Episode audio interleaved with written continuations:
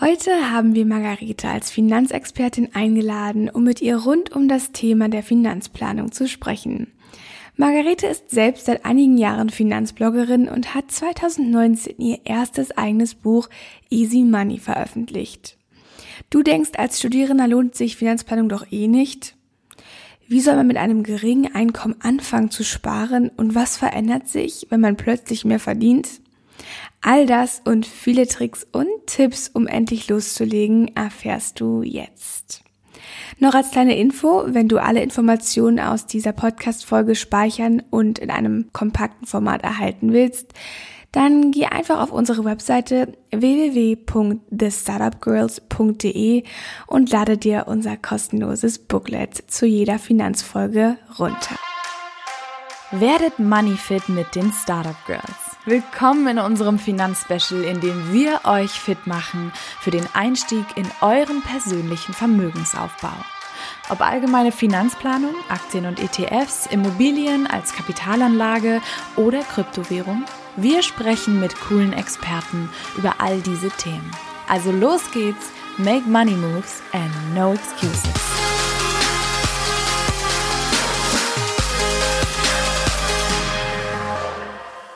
Herzlich willkommen, liebe Margarete, zu unserem ersten Teil der Finanzserie. Ja, wir sind ganz froh, dass du heute bei uns bist. Ja, wir werden heute ganz viel interessante Antworten von dir erhalten auf wichtige Fragen. Und äh, ich habe schon gesagt, ich bin total gespannt, äh, was du heute uns erzählen wirst. Genau, also heute geht es rund um das Thema Finanzen. Also wir wollen wirklich einen Einstieg für euch schaffen. Ähm, was bedeuten einfach bestimmte Begriffe? Wie kann man starten mit dem Vermögensaufbau? Und genau, dabei wollen wir so ein bisschen zwei Fälle beleuchten. Wir haben ja auch viele ähm, Studenten als Hörer, also wollen wir so ein bisschen auch zeigen, okay, ähm, was kann man als Student jetzt wirklich machen mit einem Einkommen, was natürlich noch um einiges geringer ist als jetzt von jemandem, der bereits Absolvent ist und vielleicht schon in seinem ersten Job steckt. Und da werden wir so ein bisschen differenzieren in der Podcast-Folge. Aber jetzt, liebe Margarete, stell dich doch ähm, kurz gerne noch einmal selber vor, erzähl ein bisschen, was du machst, womit du gestartet hast und ähm, gib uns gerne ein kurzes Briefing über dich. Ja, sehr gerne. Also genau, hallo, ich bin Margarete, ich bin 35 Jahre alt, lebe in München und ähm, bin Finanzbloggerin und Buchautorin zum Thema Finanzen eben auch. Und ähm, bei mir war es so, dass ich ungefähr die ersten, sage ich mal, 28 Jahre meines Lebens dem Thema Finanzen und Geldanlage und auch Sparen sehr erfolgreich aus dem Weg gegangen bin. Also mich hat das mhm. wirklich gar nicht interessiert. Ich habe zwar immer gearbeitet, also auch während des Abis gearbeitet, während des Studiums gearbeitet, also immer auch schon geschaut, dass irgendwie Geld in die Kasse reinkommt, aber am Ende habe ich halt einfach immer ausgegeben. Ja. Und ähm, ja, das ging halt äh, sehr lange auch ganz gut so und auch mit einem guten Gewissen. Und irgendwann eben mit Ende 20 habe ich mir gedacht, okay, jetzt muss ich langsam was machen. Dann haben irgendwie die ersten schon angefangen, also ich komme aus dem Dorf, die ersten haben dann schon angefangen, irgendwie ihr Haus zu bauen und so weiter. Und ich habe mir gedacht, so Gott, ich habe noch gar nichts. Ja. Und äh, dann kam das erste Mal so ein bisschen das schlechte Gewissen und dann habe ich angefangen, mich zu informieren. Ich habe mal geschaut, okay, was könnte ich denn jetzt überhaupt machen? Weil ich habe schon so am Rande mitbekommen, okay, also Bausparvertrag, das lohnt sich nicht mehr. Sparbuch, da kriegt man keine Zinsen, das macht auch keinen Sinn. dann bin ich irgendwie zu meiner Bank auch gegangen und die wollten mir dann irgendwelche Versicherungen verkaufen und ja, es hat mich alles nicht überzeugt. Dann habe ich es einfach wieder liegen lassen eine Weile und habe dann angefangen, mich aber, ja, wie man es halt so macht, am Anfang im Internet einfach mal so ein bisschen umzuschauen, äh, geguckt, was ich da an Infos finde habe dann auch so Abendseminare besucht. Das waren meistens Seminare mit äh, vielen alten Männern äh, auf beiden Seiten und ich meistens die einzige Frau und die einzige unter 30. Und ähm, ja, und dann irgendwann, also zum einen habe ich dann gemerkt, ähm, das Thema ist gar nicht so langweilig, wie ich gedacht habe. Und ich habe gemerkt, es ist vor allem gar nicht so unwichtig, also dass es wirklich sehr relevant ist, ähm, auch schon in jungen Jahren sich damit zu beschäftigen, Stichwort Altersarmut, Versorgungslücke. Also ich habe immer geglaubt, naja, wenn ich jetzt irgendwie arbeiten gehe und einigermaßen gut verdiene und dann in die Rentenkasse einzahle, dann kriege ich dann später halt eben auch eine gute Rente. Mhm. Ja, und äh, mhm. dann habe ich das erste Mal tatsächlich von der Versorgungslücke gehört und erfahren, das ist gar nicht so, man muss selbst vorsorgen. Ja, und dann äh, ist mir auch die Brisanz dieses Themas das erste Mal richtig bewusst geworden. Ich habe mir gedacht, okay, jetzt muss ich wirklich äh, reinhauen und nicht nur ein bisschen was sparen, sondern am besten auch gleich investieren. Und war gleichzeitig von den Informationen, die ich dazu bekommen habe, überhaupt nicht zufrieden. Also weil, wie gesagt, es waren halt viele Infos irgendwie von alten Männern für alte Männer. Ähm, es wurden wenig junge Leute angesprochen, es wurden wenig äh, Frauen auch angesprochen.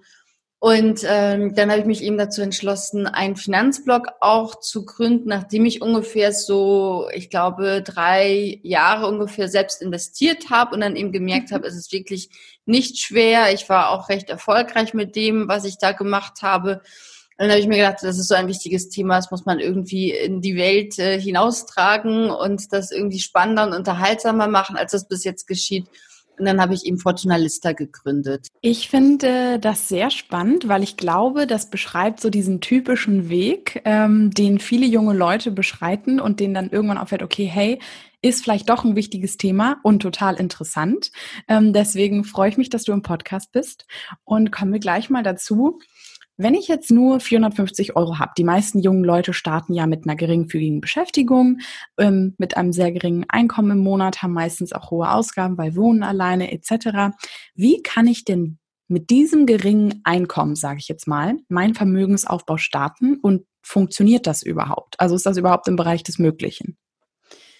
Absolut. Und das ist genau, glaube ich, auch der größte Finanzfehler, den ich selbst gemacht habe, weil ich früher auch dieses 450 Euro Einkommen hatte und es eben ausgegeben habe. Die Sache ist die, man kann heutzutage schon mit 25 Euro monatlich starten, dass man es wirklich investiert. Und wenn man sich mal die Zahlen anschaut, also wenn ich jetzt mit 25 Euro monatlich, ähm, wenn ich das in Aktien stecke, in einen ETF-Sparplan, der zu, sagen wir mal, acht Prozent verzinst ist, was sogar konservativ gerechnet ist, der jährlich acht Prozent Zinsen abwirft oder sagen wir mal sieben Prozent, dann, ähm, dann lohnt sich das auf jeden Fall. Also gerade die Zeit, die sorgt dafür, dass sich der Zinseszins halt ziemlich krass entwickelt. Und das ist genau das Problem, weil viele denken sich, na ja, ich habe jetzt nur so wenig Geld, das lohnt sich ja gar nicht anzufangen. Ich warte, bis ich ein bisschen mehr verdiene und dann kann ich auch gleich 100 Euro anlegen. Aber wenn man mal die Zahlen vergleicht, kann, können diejenigen, die früh angefangen haben mit einem ähm, kleineren Betrag, viel höhere Zinsen machen, viel höhere Gewinne machen als diejenigen, die später anfangen und dann auch mehr Geld investieren. Also beispielsweise, wenn ich jetzt ähm, früh anfange, 25 Euro jeden Monat anlege, 7% Jahresrendite habe, dann habe ich nach ungefähr 30 Jahren, habe ich dann 9000 Euro gespart. Also das ist das, was ich selbst eingezahlt habe. Wenn das zu 7% verzinst ist, dann habe ich aber ungefähr knapp unter 30.000 Euro, die ich rausbekomme. Also das ja. heißt, hm. allein 20.000 Euro bekomme ich durch Zinsen. Das Doppelte, mehr als das Doppelte, was ich überhaupt selbst aufgewandt habe. Und es ist nur durch die ja. Zeit möglich. Also von daher ist es lohnt sich auf jeden Fall früh anzufangen. Und ich würde auch jedem empfehlen, der diese 25 Euro im Monat übrig hat, dass man das wirklich auch nimmt und investiert und anlegt und eben nicht den Fehler macht, dass man sagt, ich, ähm, ich warte jetzt einfach noch, weil das lohnt sich bei mir gar nicht. Dann ähm, lass uns doch jetzt vielleicht mal so ein bisschen Step by Step da reingehen ähm, und so ein bisschen vielleicht das Vorgehen für jemanden, der jetzt sagt, okay, die 25 Euro im Monat, die habe ich. Ähm, wie kann man jetzt ähm, dabei vorgehen und wie verschafft man sich jetzt überhaupt einen Überblick über seine Einnahmen und Ausgaben? Genau, äh, lohnt sich das jetzt jeweils dann immer aufzuschreiben oder wie kann man damit irgendwie starten? Mhm. Ja, sehr gute Frage. Ähm, tatsächlich ist genau das der beste erste Schritt, dass man sich wirklich einen Überblick verschafft, was, ähm, wo geht mein Geld eigentlich drauf? Weil wenn man sich mal so umhört oder, oder wenn man Leute fragt, wie viel Geld sie einnehmen, dann weiß das ja jeder, was man so einnimmt. Das weiß man ja, was aufs Konto kommt. Da äh, schaut man immer drauf, da freut man sich drauf. Und ähm, wenn man dann vielleicht noch nach Miete fragt oder so, diese Zahlen haben auch die meisten parat. Aber wenn es dann um Sachen geht, um Themen wie Lebensmittel, Restaurantbesuche oder ich meine, gut, geht jetzt momentan nicht, aber bald hoffentlich wieder, dass man auch in die Bar oder irgendwie abends weggeht. Was gibt man denn mhm. da aus? Also all diese diese Zahlen, die sollte man tatsächlich einmal notieren und sich aufschreiben und das Ganze mal tracken. Und letztendlich kann man da verschiedene Varianten wählen. Also entweder ich mache es klassisch in einem Haushaltsbuch, wenn, wenn mir das Spaß macht, oder in einer Excel-Tabelle. Ich nutze dafür am liebsten Apps tatsächlich. Da gibt's auch mittlerweile so viele verschiedene. Also kann man, je nachdem welchen, ob man jetzt äh, Android nutzt oder ein Apple-Handy hat, kann man da einfach in den Store gehen, in den jeweiligen Haushaltsplaner oder Haushaltsmanager eingeben. Dann bekommt man eine Reihe von Apps und da empfehle ich immer, dass man sich einfach mal so ein paar runterlädt, die einen ansprechen und die mal austestet, weil die meisten sind kostenlos und haben dann eine Add-on-Funktion. Aber letztendlich würde ich da einfach mal schauen, womit fühle ich mich jetzt gut, womit, womit komme ich am besten zurecht.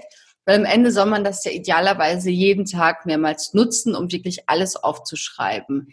Ähm, ich persönlich nutze beispielsweise Money Control. Das gibt's glaube ich, nur für Apple allerdings. Da kann man dann beispielsweise Kategorien erstellen. Dann hat man auch so Analysen. Das haben aber auch viele andere Apps. Also da würde ich einfach schauen, was brauche ich denn, was will ich, wie soll die Benutzeroberfläche für mich ausschauen.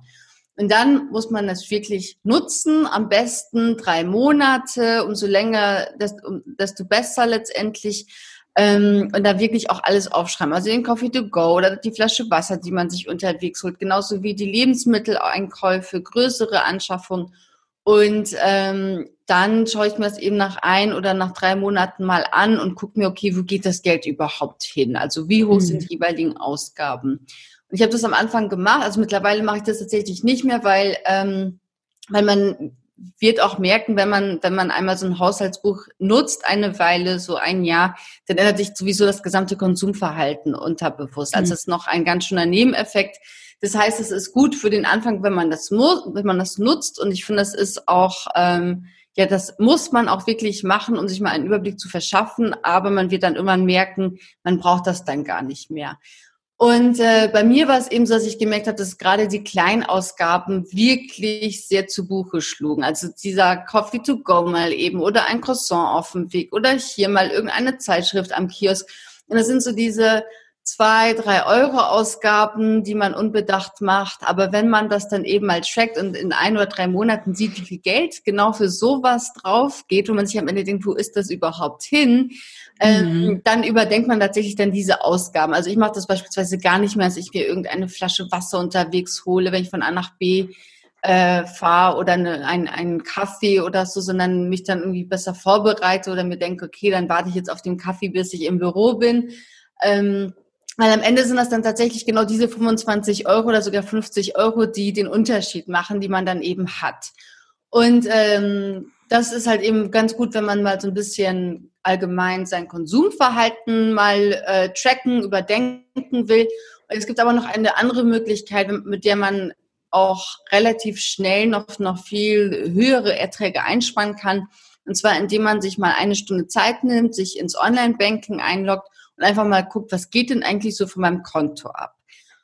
Und ähm, ja, gerade so mit der Zeit sammeln sich dann doch einige Mitgliedschaften, Versicherungen, Verträge, an die man sich vielleicht gar nicht mehr so erinnern kann ähm, oder die man gar nicht nutzt, die man aber wirklich schnell eliminieren kann, kündigen kann und dann hat man auch ein, eine ganze Menge mehr Geld, die man, äh, dass man dann vielleicht besser investieren kann.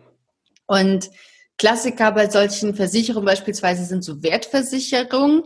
Die werden gern abgeschlossen, wenn man ein Handy beispielsweise kauft oder eine Waschmaschine oder eine Spülmaschine. Und das sind Versicherungen, ähm, die gibt's auch mittlerweile auch bei Amazon, habe ich gesehen, wenn man ein Elektrogerät kauft. Mhm. Die ist dann zum Schluss, wenn man ähm, beim Händler im Geschäft ist oder eben auscheckt, dass man sagt, hey, du hast gerade irgendwie für 1000 Euro eine teure Waschmaschine gekauft willst du nicht noch für fünf Euro im Monat diese Waschmaschine versichern?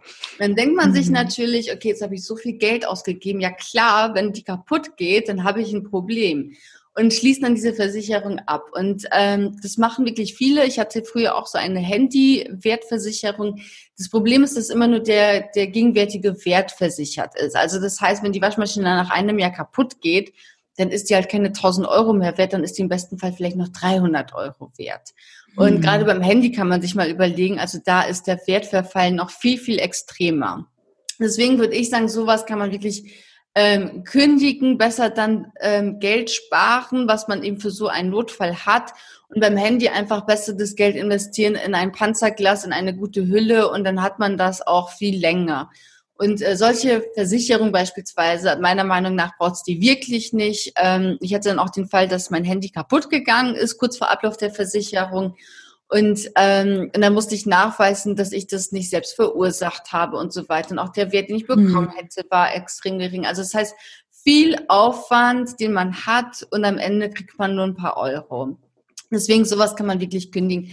Oder auch ein klassischer Fall ähm, Fitnessstudio. Also ich weiß, es gibt viele, die nutzen das Fitnessstudio, aber ich bin mir sicher, dass mindestens 50 Prozent der Leute das einfach nur haben aus gutem Gewissen, um zu sagen, ja, wenn ich da aber demnächst mal hingehen will, dann habe ich mm, das. Ja. Und es ist ja. halt wirklich ähm, viel Geld für ein gutes Gewissen, das einem am Ende nichts bringt. Deswegen Absolut. würde ich sagen, sowas kann man auch wirklich kündigen. Da muss man auch mal ehrlich zu sich sein und sich mal anschauen, wie viel Geld man da sparen kann weil es gibt mittlerweile ja auch so Karten, ähm, wo ich verschiedene Fitnessstudios nutzen kann. Oder dann hole ich mir eben die Zehnerkarte im Fitnessstudio, die vergleichsweise teurer ist, aber mich am Ende dann doch günstiger kommt, weil ich dann eben nur dann zahle, wenn ich hingehe. Also solche Sachen kann man dann eben schnell sich anschauen und dass man auch immer wieder oder wirklich regelmäßig machen sollte, ist sich mal anschauen, ob es nicht einen besseren Internetanbieter gibt, weil man hat, es passiert oft, dass man einen alten Vertrag hat mit langsamerem Internet, als es dann ein, zwei Jahre später ähm, Standard ist, wofür man viel zu viel Geld zahlt. Also sowas dann auch immer wieder überprüfen und kündigen und dann auch eben den Anbieter wechseln. Weil es ist dann vielleicht ein bisschen Aufwand, aber wenn ich mir das dann auf meinen Stundenlohn runterrechne, dann habe ich dann ganz guten Stundenlohn, wenn ich da einfach mal mich ein bisschen damit beschäftige. Ja, ja. Wenn wir jetzt äh, unsere Ausgaben und äh, Einnahmen so getrackt haben, wie du gesagt hast, wir haben ein Tool gefunden, eine App oder wir haben ein Haushaltsbuch geschrieben für uns persönlich, wir wenden das an, wir machen das schon ein bisschen und äh, wir haben uns vielleicht auch mal mit unserem Online-Banking ein bisschen auseinandergesetzt, äh, was ich auch mal machen sollte ähm, an dieser Stelle. Ähm, wie können wir denn jetzt Schritt für Schritt weitermachen? Also wie starte ich jetzt mit meinem persönlichen Vermögensaufbau? Ist es gleich die 25 Euro investieren? Sollte ich vorher noch mal ein Buch lesen oder einen Podcast hören? Äh, wie soll ich da vorgehen? Mhm. Also tatsächlich, das Wichtigste ist, dass man sich ein bisschen Wissen aneignet. Also mhm. ich sage auch immer, es ist wirklich nicht so kompliziert, wie die meisten am Anfang denken, weil wenn man an, an Finanzen denkt oder ans Investieren, dann denkt man irgendwie an die Tagesschau und diese schlimmen Charts, die man überall sieht oder wenn man mal die Tageszeitung aufschlägt, diese Doppelseite mit diesen ganzen Börsenkursen, es ist einfach furchtbar und ähm, das, das, ich glaube, damit will sich niemand beschäftigen äh, mit dieser Doppelseite und das muss man aber auch gar nicht. Das ist ganz wichtig zu wissen. Man muss nicht so viel wissen, wie man vielleicht am Anfang glaubt. Aber es ist wichtig, dass ich schon Basiskenntnisse habe, dass ich eben ja. mir ein paar Methoden anschaue, mich in das Thema einlese. Also ein Buch kann da auf jeden Fall hilfreich sein, dass man das zum Start liest. Äh, jetzt könnte ich natürlich Werbung machen für mein eigenes Buch Easy Money, was ein guter ja, bitte. Start ist wo genau sowas erklärt wird. Aber ich kann natürlich auch im Internet mich einfach mal schlau machen. Es gibt viele Blogs, ja. es gibt ähm, ja viele Seiten und Initiativen mittlerweile. Wichtig ist schon so ein bisschen in das Thema einlesen. Und dann der erste Schritt sollte sein, dass ich vielleicht auch nicht direkt mit dem Investieren starte, sondern erst einmal mir einen sogenannten Notgroschen aufbaue. Das heißt, mhm. wenn ich jetzt eben die teure Waschmaschine gekauft habe und sie geht wirklich kaputt und ich habe diese Wertversicherung nicht, die mir einfach nur Geld aus der Tasche zieht, dann brauche ich ähm, eben eine, ein, ein, ähm, ja, ein Notgroschen, mit dem ich genau solche, solche unvor, unvorhergesehenen Ausgaben decken kann. Also beispielsweise das Auto geht kaputt, wenn ich eins habe, oder es kommt eine Rechnung ins Haus, mit der ich nicht gerechnet habe. Ähm, das sind halt eben so Ausgaben, die können immer wieder passieren. Dafür brauche ich einen Notgrosch. Und da kann ich ja. letztendlich als Student vielleicht oder Studentin mit 1000 Euro starten das mhm. ist, glaube ich, so ein ganz guter Start. Man sagt dann später im Berufsleben soll man so drei Netto-Monatsgehälter auf der hohen Kante haben. Mhm. Also wenn ich 2000 Euro netto verdiene, dann sollte ich 6000 Euro auf, ähm, also auf einem Tagesgeldkonto beispielsweise gespart haben. Mhm. Meiner Meinung nach ist das eben eine Faustregel, diese drei Netto-Monatsgehälter, die man selbst nochmal so ein bisschen anpassen muss. Also da muss ich mir mhm. einfach immer meine, meine persönliche Situation anschauen. Wenn ich jetzt beispielsweise frisch im Job bin, habe eine kleine Einzimmerwohnung, habe äh, keine Waschmaschine, sondern habe eine Waschküche, die ich nutze, habe kein Auto und so mhm. weiter, dann glaube ich, braucht man nicht diese drei Netto-Monatsgehälter, weil was soll denn passieren, dass ich da plötzlich so viele, so hohe Ausgaben habe? Also ich glaube, da ja. reicht auch ein Netto-Monatsgehalt oder maximal zwei. Wenn ich jetzt aber später ein Eigenheim habe, habe zwei Kinder, habe vielleicht noch einen Zweitwagen, habe Haus äh, mit, mit Hund und Katze und dem vollen Programm, dann brauche ich mhm. mindestens diese drei netto Monatsgehälter, besser fünf, weil da kann sehr schnell sehr viel kaputt gehen und da kann schnell mal eine hohe Rechnung ins Haus geflattert ja. kommen. Also ja. von daher immer so ein bisschen schauen, wie ist denn die persönliche Situation und wie viel Geld ähm, brauche ich halt einfach, damit ich mich sicher und wohl fühle. Aber ich denke, im Studium sind so 1000 Euro auf jeden Fall ein guter Start, dass man die hat, dass man die aufgebaut hat. Und je mehr, desto besser natürlich, weil nach dem Studium kommen dann nochmal andere Kosten auf einen zu. Also muss man vielleicht irgendwo nochmal mhm. eine viel höhere Kaution hinterlegen, muss sich vielleicht nochmal neu einrichten, wenn man aus der WG ausgezogen ist oder so. Also ähm, von daher kann es nicht schaden, dass man wirklich auch Geld spart.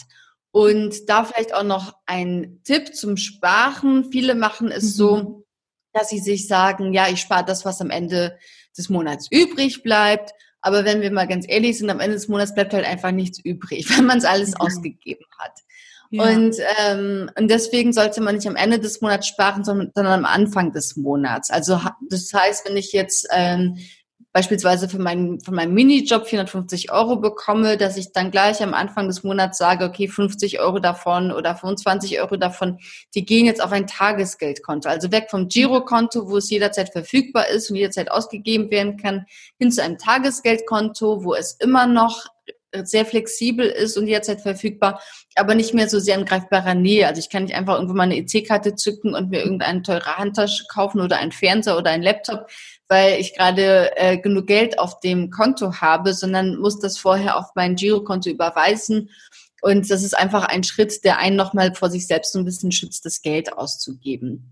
Also das heißt, am Anfang, bevor man investiert, sollte man wirklich schauen, dass man sich absichert eben vor unnötigen Ausgaben. Und der ja. Grund dahinter ist auch ganz einfach, wenn ich jetzt beispielsweise mein gesamtes Geld in Investitionen stecke, in Aktien, ETFs, wofür ich auch immer mich entscheide, ja. Dann ähm, hoffe ich natürlich, dass das Geld sich äh, gut entwickelt, dass es steigt.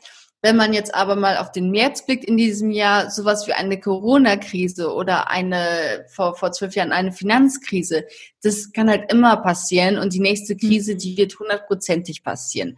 Das mhm. heißt, wenn ich halt mein Geld, mein gesamtes Geld investiert habe, ich habe alles in Aktien gesteckt und jetzt kommt ähm, eben eine, eine Pandemie, ich verliere beispielsweise meinen Job in den Kurzarbeit, brauche aus irgendwelchen Gründen Geld und habe mein ganzes Geld nur in Aktien, dann muss ich es da halt eben rausziehen. Und Im Falle einer Pandemie, einer Finanzkrise, wenn die Aktienmärkte dann gerade in den roten Zahlen sind überall, dann mache ich halt Verluste. Und das ist halt das Schlimmste, was passieren kann, dass all mein Geld in Aktien steckt, ich es brauche und ich es zu Verlusten und, und ähm, mit einem Minus verkaufen muss. Deswegen ja. ist es wichtig, dass ich so einen Fallback-Plan sozusagen habe, dass ich da äh, eine andere Quelle habe, aus der ich dann eben genau das Geld dann rausziehen kann für solche mhm. Fälle. Mhm. Mhm.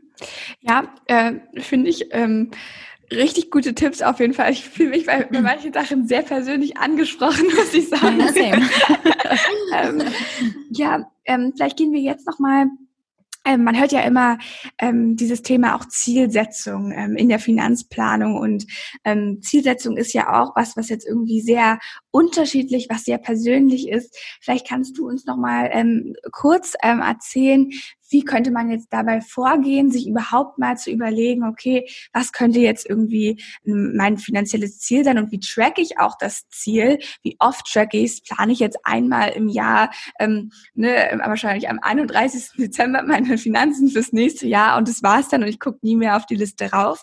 Oder wie kann man jetzt wirklich irgendwie vielleicht mit einer Zielsetzung starten und ähm, das dann auch irgendwie sinnvoll realisieren und updaten? Mhm. Ja, gerne. Ähm, das finde ich nämlich auch ein sehr spannendes Thema, weil bei mir selbst war es so, ich habe zum Beispiel auch immer diese Frage in Bewerbungsgesprächen gehasst, wo sehen Sie sich denn in 10, 15 Jahren? Mhm. Weil ich mich so ertappt gefühlt habe und gesagt, das weiß ich doch nicht. Also ich habe keine Ahnung, ich weiß es nicht. Und ähm, ja, ich habe dann auch irgendwann angefangen, ich habe ein, ein ähm, Buch gelesen, was genau um das Thema ging und ähm, habe dann angefangen, das war, mal, das war mal im Urlaub mal ein Ziel aufzuschreiben und zu überlegen, okay, mhm. wo will ich eigentlich nächstes Jahr so stehen? Wo will ich, wo will ich finanziell stehen? Wo will ich äh, mhm. jobtechnisch stehen und so weiter? Und habe das mal aufgeschrieben und es hat wirklich viel verändert. Also ähm, ich glaube, ganz wichtig ist, dass man sich wirklich mal auch die Ziele aufschreibt, dass man sich Gedanken darüber macht und, ähm, und sich dann einen Plan aufstellt. Bei der Zielsetzung ist es so, da gibt's auch verschiedene Methoden, wie man an die Sache rangehen kann. Ich glaube, die beste und bekannteste ist, ist tatsächlich die SMART-Methode, ähm, mhm. die ähm, ja, nach der man einfach die Ziele definieren kann. Also SMART das äh, steht letztendlich für, also das S steht für spezifisch. Das heißt, dass ich jetzt nicht einfach sage, ja, ich möchte jetzt mal sparen, weil dann weiß ich halt nicht, okay, ähm, wann habe ich denn jetzt äh, Erfolg gehabt, wenn ich einen Cent gespart habe, wenn ich einen Euro mhm. gespart habe. Also das heißt, es muss sehr spezifisch sein. Und das kriegt man hin, indem es zum einen messbar ist. Also es ist dann eben das, das M in Smart, dass es messbar ist, dass ich sage, ich möchte 1000 Euro sparen beispielsweise. Mhm. Am besten habe ich da noch einen, ähm, einen Grund dahinter, der mich ähm, motiviert. Und äh, dann gibt's noch das A, das steht für attraktiv oder attainable, je nachdem. Im Deutschen sagt man attraktiv, im Englischen sagt man attainable. Also letztendlich, dass ich es erreichen kann oder aber auch, dass es für mich attraktiv ist. Also dass ich mir dann eben ein etwas dahinter auch vorstelle. Wenn ich sage, ich möchte 1000 Euro sparen, weil ich eben diesen Notgroschen aufbauen möchte oder wenn ich dann später sage, ich möchte 50.000 Euro sparen, weil ich möchte damit die ein Anzahlung für ein Eigenheim sparen. Also das heißt, ich muss mhm. mir irgendwas auch dahinter vorstellen, nicht einfach nur diese Summe, ja. sondern einen Grund, der mich wirklich motiviert. Ähm, das R steht für realistisch, das heißt, was ist denn überhaupt machbar? Also wenn ich jetzt einen 450-Euro-Job habe und sage, okay, ich möchte jetzt so schnell wie möglich 10.000 Euro sparen, dann wird es vielleicht ein bisschen schwierig sein, wenn ich dann mit 25 Euro monatlich starte. Das heißt, da muss ich mhm. einfach gucken, was hält mich denn auch motiviert. Also das Ziel sollte nicht zu niedrig sein. Wenn ich jetzt sage, ich, ähm, ich speize jeden Monat 5 Euro, also ich glaube, das motiviert einfach niemanden, weil die hat man schnell ja. mal gespart und dann ist das Thema durch. Und ich brauche wirklich etwas, was mich motiviert. Das sollte nicht zu hoch angesetzt sein, also nicht, dass ich eine zu hohe Summe spare, sondern wirklich, dass, ähm, dass ich da so ein gutes Mittelmaß finde. Und was auch sehr wichtig ist, bis wann will ich das denn erreicht haben? Also ich muss mal eine Deadline setzen. Und man kennt das ja vielleicht auch so von Abschlussarbeiten oder Hausarbeiten.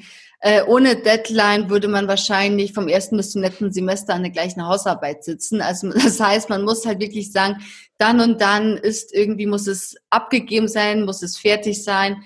Ähm, da muss ich das Ziel erreicht haben. Also beispielsweise kann ich sagen, ich möchte diese 1000 Euro, diesen 1000 Euro Notgroschen innerhalb von zwei Jahren sparen beispielsweise.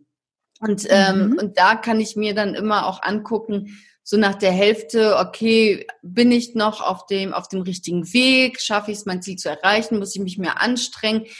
Oder merke ich auch, ich habe mein Ziel schneller erreicht? Kann ich dann vielleicht das Ziel erhöhen oder so? Ähm, was natürlich bei großen Zielen auch Sinn macht, ist es runterzubrechen auf die einzelnen Jahre oder Monate, je nachdem. Also wenn ich jetzt sage, ich will in, in zehn Jahren 50.000 Euro äh, als Anzahlung für ein Eigenheim gespart haben, dann muss ich halt mal gucken, okay, was muss ich dann in einem halben Jahr erreicht haben oder in, äh, in der Hälfte der Zeit erreicht haben. Also einfach, dass man sich mal auch mal so Zwischenziele setzt. Das kann auf jeden Fall nicht schaden. Und wie ich schon zu Beginn gesagt habe, aufschreiben ist wirklich unglaublich wichtig. Also ich habe es am Anfang, ähm, ich habe das tatsächlich im Urlaub das erste Mal gemacht. Da lag ich am Strand, habe es einfach in das Notizbuch von meinem Handy eingetippt.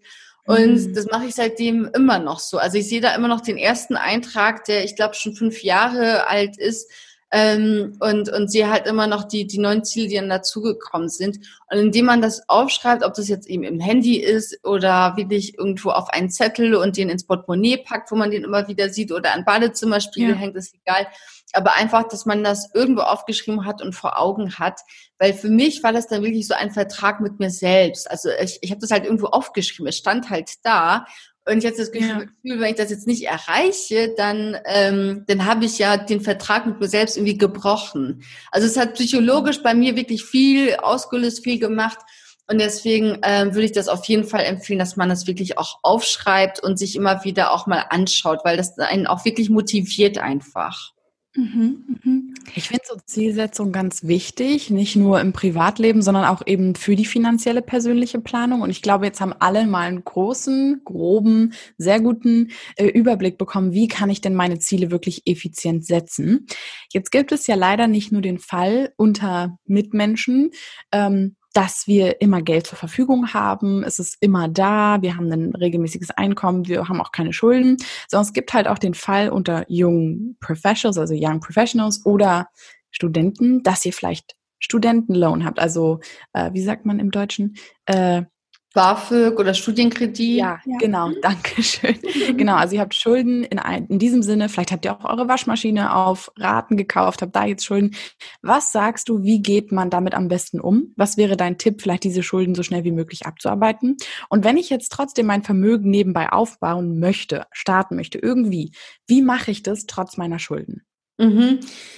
Ähm, ja, da muss man sich tatsächlich mal die individuelle Situation anschauen. Zum einen, was für Schulden habe ich denn? Also wenn ich mhm. einen Studienkredit habe, den ich abbezahle oder BAföG, das ist etwas, da habe ich ja wirklich in mich selbst investiert. Also ich glaube, niemand mhm. würde sagen, ähm, Schulden von einem Studienkredit oder BAföG sind schlechte Schulden. Also auf gar keinen Fall. Ja.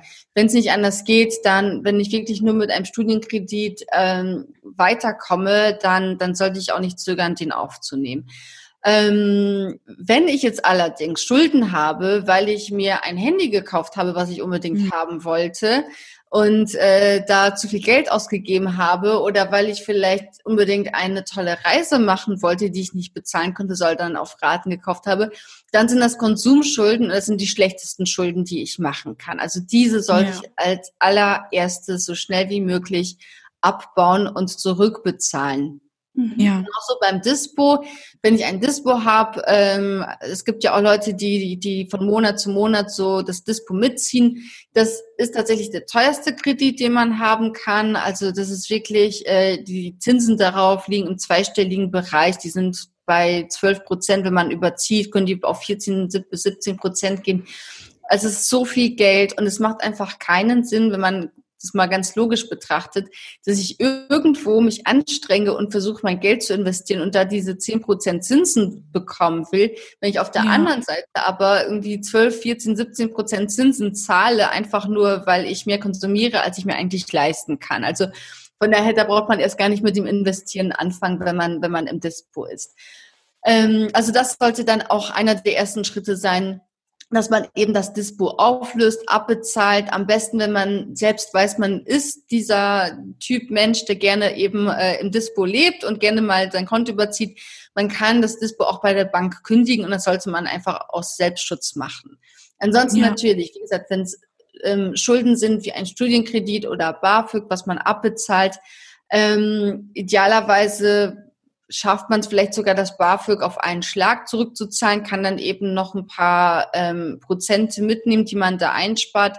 Ansonsten kann man meiner Meinung nach, da, da gibt auch jeder eine andere Empfehlung, meiner Meinung nach aber schon auch mit dem Vermögensaufbau starten. Also wenn ich mir einen Plan mache und sage, okay, ich zahle jetzt jeden Monat ähm, 100 Euro Studienkredit zurück, habe dann immer noch 50 Euro übrig, die Zinsen sind so extrem niedrig, dass ich dann schon sagen kann, jetzt zeige ich die 100 Euro ähm, einfach jeden Monat zurück. Da weiß ich auch, ich kann das ja. auch jeden Monat stemmen, habe dann aber vielleicht noch 50 Euro, die ich investieren kann. Also das kann man schon auch gleichzeitig machen oder eben, dass man dann die Notgroschen aufbaut. Meiner Meinung nach schon, wenn irgendwann, ja, irgendwann mal die Zinsen steigen, dass man mehr Zinsen zahlen muss, dann sollte man sich anschauen, ob das wirklich Sinn macht. Oder aber, ja. wenn ich einfach zu dem Typ Mensch gehöre, der nicht gut schläft mit Schulden. Also es gibt auch Leute, die, die ähm, ja, die, die bedrückt es einfach, wenn sie Schulden haben, wenn sie wissen, ich musste jetzt irgendwann was zurückzahlen, dann sollte ich mal auch meine Schulden abbezahlen. Aber letztendlich muss man sich wirklich anschauen, das ist, glaube ich, ganz wichtig, welche Art von Schulden sind es. Ja. Mhm. Ja, auf jeden Fall ähm, spannende Unterscheidung. Ähm, kannte ich so nämlich vorher auch noch nicht. Deswegen finde ich es richtig cool, dass du das jetzt äh, so unterschieden hast. Ähm, wenn wir jetzt ähm, genau, wenn wir jetzt die Sachen, die wir jetzt vorher erläutert haben, gemacht haben, was, was hältst du von einem Budgetplan? Also was hältst du davon, wenn man jetzt sagt, okay, man hat das und das ähm, zur Verfügung und dann sagt man, okay, ähm, ich, ich setze quasi vorher im Monat mir das Ziel, für Essen geht so viel rauf, für ähm, Kleidung möchte ich so viel ausgeben, dann investiere ich so, also so, so ein Plan, wo man quasi die einzelnen Rubriken vorher dann einteilt. Also wenn man sich quasi auch bewusst ist, was hat man für Ausgaben, ist es dann sinnvoll, so einen Budgetplan zu erstellen.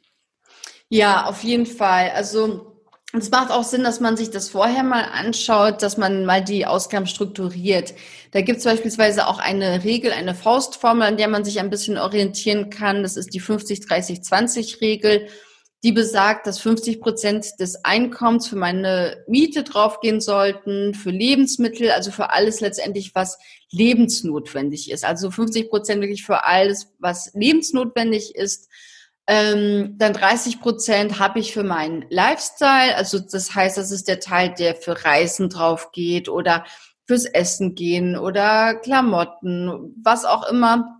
Also für meine Hobbys oder Fitnessstudio, also alles, was sozusagen mein Lifestyle ausmacht, das sollten 30 Prozent sein. Und 20 Prozent ähm, sollte dann für Versicherung, Altersvorsorge und Investitionen sein. Also alles, was mich sozusagen schützt und äh, sowohl jetzt als auch im Alter. Und ähm, das ist halt immer, also bei Faustformeln, wie gesagt, ich bin der Meinung, Faustformeln sind immer gut, um sich zu orientieren, aber da muss man immer so persönlich schauen, okay, äh, wie kann ich das jetzt für mich anwenden? Ich höre dann immer von ganz vielen, ja, aber 50 Prozent vom Nettoeinkommen für Lebensnotwendiges, ich wohne in einer teuren Stadt, da geht halt schon so viel Geld für die Miete drauf. Mhm. Und äh, also ich kenne das, weil ich wohne auch in einer teuren Stadt und zwar in München. Ähm, die, die Mieten sind tatsächlich sehr hoch hier, aber da muss ich mir, mir auch mal ganz, ähm, oder da muss ich ganz ehrlich zu mir sein, kann ich entweder vielleicht mehr Geld irgendwie einnehmen, also wenn ich schon arbeite, dass ich sage, gut, jetzt äh, mache ich vielleicht noch einen Nebenjob oder äh, arbeite noch freiberuflich nebenbei oder so und überlege mir einfach, wie kann ich noch mehr Geld einfach in die Kasse bringen oder aber ich muss tatsächlich den Schritt gehen zu überlegen, brauche ich so eine große Wohnung oder kann ich auch ein bisschen weiter außerhalb ziehen? Weil letztendlich, wenn ich jetzt in einer tollen Wohnung lebe, die vielleicht zentral ist, dafür dann aber später von Altersarmut be betroffen bin, weil ich nicht genug Geld zum Vorsorgen hatte, dann bringt mir das halt auch einfach nichts. Ja. Deswegen muss man da immer schauen, ähm, tatsächlich, was, was gibt's denn noch für Möglichkeiten, wenn ich wirklich zu viel Geld für Miete ausgebe oder eben für Lebensmittel, und so weiter. Ähm, ich glaube, das ist so was, wo man sich ganz gut orientieren kann am Anfang, dass man einfach ähm, das so ein bisschen die Ausgaben in diese Kategorien einteilt und dann schaut, wo gebe ich dann jetzt vielleicht zu viel aus, wo zu wenig. Was natürlich nie verkehrt ist, wenn diese 20 Prozent dann irgendwann mal bei 30 oder 35 Prozent liegen. Je mehr ich da letztendlich investiere, desto, desto weniger muss ich später ähm, in Altersvorsorge einfach stecken und desto geringer ist die Chance, dass ich tatsächlich mal von Altersarmut betroffen bin. Ja. Ähm, ich finde das mit dem Budgetplan total interessant, weil ich äh, selber das auch mache. Ich find, fand das auch immer schwierig, okay, wie viel nehme ich mir jetzt für welchen Bereich und wo bin ich vielleicht zu nachlässig? Also habe ich mir jetzt zu viel für Freizeit selbst kalkuliert? Ähm, man weiß, glaube ich, immer ganz gut individuell, wie viel Geld habe ich, wie viel kann ich ausgeben. Mhm. Aber ich neige auch dazu, diese Grenzen gern mal auszudehnen. Deswegen finde ich das gut, dass wir darüber gesprochen haben. Und ich glaube, einigen Menschen wie mir beispielsweise hat es geholfen. Ähm, wenn ich jetzt das alles, was wir gerade besprochen haben, über Budgetierung, Finanzplanung, Sparen, Schuldenabbau etc. gemacht habe. Ich bin vielleicht 20 Jahre jung, ich habe 450 Euro jetzt die letzten drei Jahre verdient, dann bin ich 23 und ich fange an mit meinem Job und plötzlich wird aus 450 Euro vielleicht zwei, drei habe ich raus, zwei, acht, drei, je nachdem, wie gut ich bezahlt werde.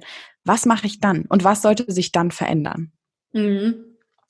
Das ist ein sehr guter Punkt, weil was dann eintritt in den meisten Fällen ist die sogenannte Lifestyle-Inflation.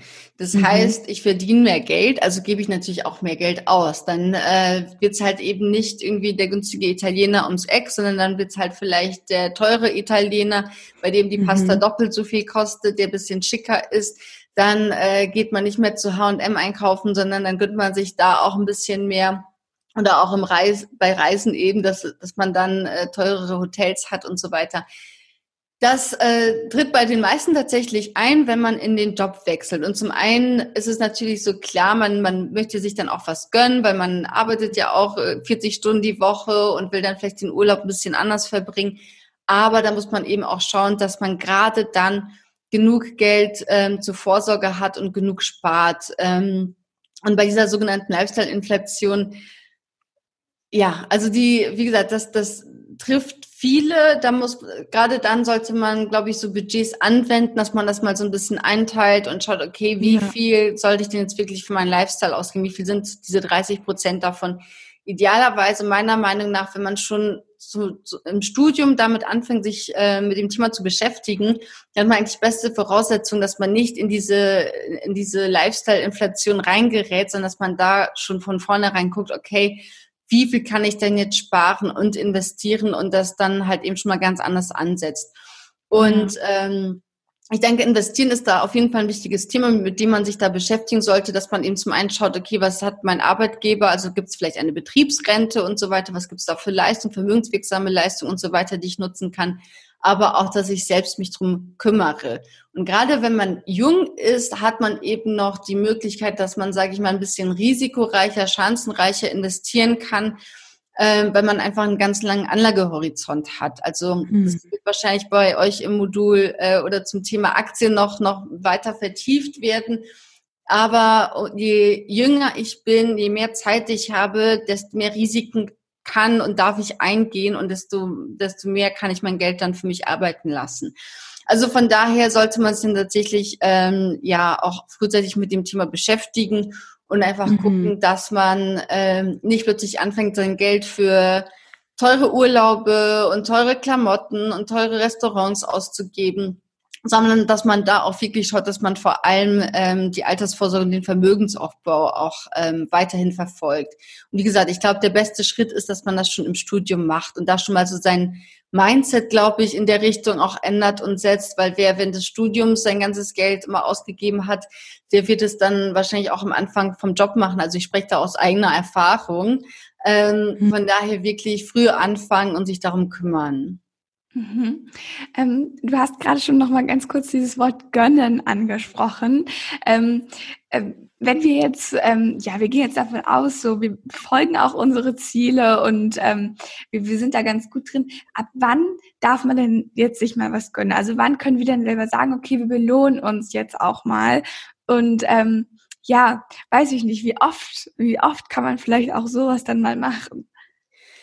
Ja, also da gibt es, glaube ich, auch ganz verschiedene Meinungen. Also es gibt, sage ich jetzt mal, so die Menschen, die so eher frugalistisch unterwegs sind, die, ähm, die, die ähm, vielleicht das Thema anders angehen. Also ich bin tatsächlich der Meinung, man muss auch schauen, dass man auch, ähm, dass man natürlich vorsorgt, aber dass man sich tatsächlich auch mal was gönnt, dass man sich auch mal was Gutes tut, sich belohnt, wenn man ähm, wenn man eben regelmäßig spart und vorsorgt. Und da kann man, da gibt es verschiedene Möglichkeiten, wie man da rangeht. Also entweder ich äh, habe ein so eine Art Konto, was ich mir einrichte, wo ich regelmäßig Geld überweise, oder ich, ich packe es in einen Umschlag, dass ich sozusagen mhm. da immer einen Teil beiseite lege, wenn es dann halt eben eine schöne Reise oder sowas werden soll. Ähm, auch da ganz wichtig, dass wenn man sich eben was gönnen möchte, dass man das nicht auf Raten kauft, sondern dass man das wirklich auch Cash zahlen kann. Also wenn man jetzt man sagt, okay, ja. jetzt möchte ich mir eine teure Handtasche kaufen oder so. Es gibt ja mittlerweile Anbieter, da kann man äh, sich Designer-Handtaschen irgendwie auf Raten kaufen. Und das sollte man ja. tunlichst vermeiden. Also wenn man sich sowas eben mal gönnt, dann kann, kann ich das nur machen, wenn ich das Cash zahlen kann, wenn gleichzeitig mein Notgroschen aufgefüllt ist und meine Investitionen weiterlaufen. Und ähm, ich glaube, da muss man einfach mal, mal schauen, ähm, was einem gut tut, weil letztendlich geht es ja auch nicht darum bei dem ganzen Thema, dass man die ganze Zeit knausert und nur von Toastbrot mit Käse lebt und so.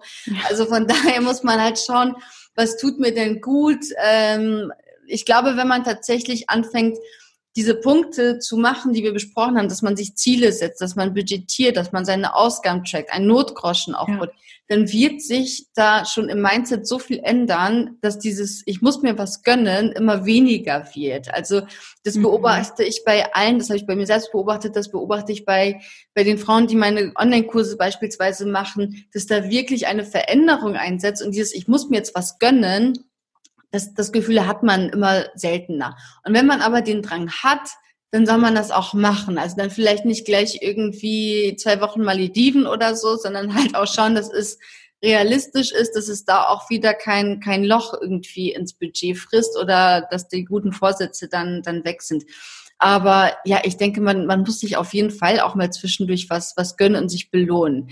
Und äh, das Schöne daran ist, wenn man eben alles mal so aufgesetzt hat und strukturiert hat und eben den Notgroschen aufgebaut hat, die Investi Investitionen, die beispielsweise regelmäßig laufen, dann macht man das auch ohne schlechtes Gewissen. Und es ist eigentlich so das beste Gefühl, wenn ich weiß, ich kann jetzt in den Laden gehen, kann da jetzt mir diese für 1000 Euro diese Handtasche kaufen oder den Urlaub buchen und muss mir darüber keine ja. Sorgen machen, weil alles andere läuft im Hintergrund und ich mich sozusagen abgesichert habe dann ist es auch, macht es auch gleich viel mehr Spaß und dann muss man das auch nicht mehr so oft haben. Also es bekommt doch alles einen ganz anderen Wert tatsächlich.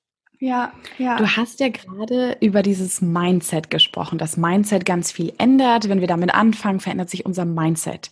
Wie bekomme ich denn aber dieses Money Mindset? Ist es wirklich nur dadurch, dass ich mich damit beschäftige? Und ähm, was sind vielleicht auch Literatur oder auch digitale Medien, die du empfehlen würdest, die dieses Mindset auch kreieren? Mhm. oder Schulen?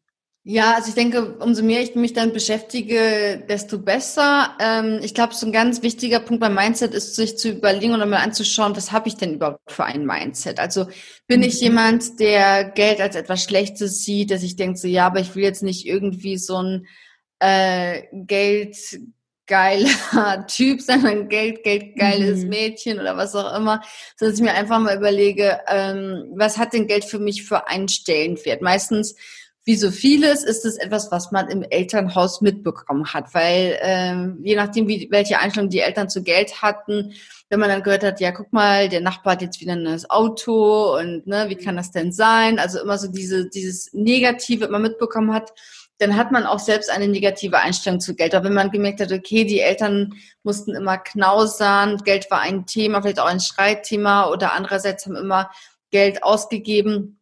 Da sind so Sachen, die kriegt man halt unterbewusst einfach mit. Da muss ich mir anschauen, welches Mindset habe ich denn selbst? Also halte ich Geld auch selbst für etwas Schlechtes? Ähm, wie denkt mein Umfeld auch darüber? Und dann muss ich mir anschauen, was sind denn meine persönlichen ähm, ja, sozusagen Glaubenssätze oder auch Vorurteile, die ich habe. Wenn ich mir zum Beispiel denke, ja, Geld allein macht auch nicht glücklich oder Geld verdirbt den Charakter, dann kann ich mir mal anschauen und überlegen, warum glaube ich das denn und ist es wirklich so? Weil mhm. letztendlich ist Geld ja einfach nur ein Werkzeug. Also natürlich kann ich damit viel Scheiß anstellen, aber ich kann das halt auch total gut nutzen und halt Geld spenden ja. und gute ja. Sachen tun und Leute in meinem Umfeld unterstützen. Also gerade jetzt eben in Zeiten sowas wie Corona, ähm, wenn, wenn ich dann in meinem Umfeld jemanden habe, der vielleicht von Kurzarbeit betroffen ist, der gerade, äh, der selbstständig ist, dem Aufträge weggefallen sind, dann kann ich vielleicht so die Menschen, die mir am wichtigsten sind, auch finanziell unterstützen. Also das ja. heißt, ne, es ist nicht immer einfach nur schlecht und, und Leute, die Geld haben, sind schlechte Menschen.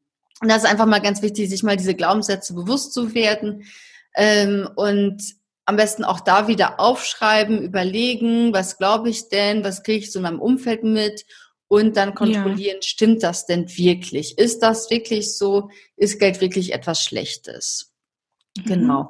Und dann am besten natürlich auch so Glaubenssätze umkehren, dass man sagt, okay, ähm, Geld allein macht natürlich nicht glücklich, aber es verschafft mir mehr Freiheit, ich habe mehr Unabhängigkeit, ja wenn ich mal in einem Job bin, der mich unglücklich macht, dann kann ich dann vielleicht einfach sagen, okay, ich gehe jetzt, äh, ich habe keinen Bock mehr, suche mir was anderes und ähm, ja. bin da vielleicht einfach ein bisschen freier und habe nicht so große Existenzängste. Also das heißt, Geld ermöglicht mir halt auch vieles. Ähm, das ist einfach wichtig, dass man sich mal überlegt, eben, was habe ich für Glaubenssätze, stimmen die, wie kann ich diese Glaubenssätze umkehren? Und was sind deine also Top Reads beispielsweise, wo du sagst, die muss jeder gelesen haben, weil danach hat sich meine Vision nochmal verändert. Mhm.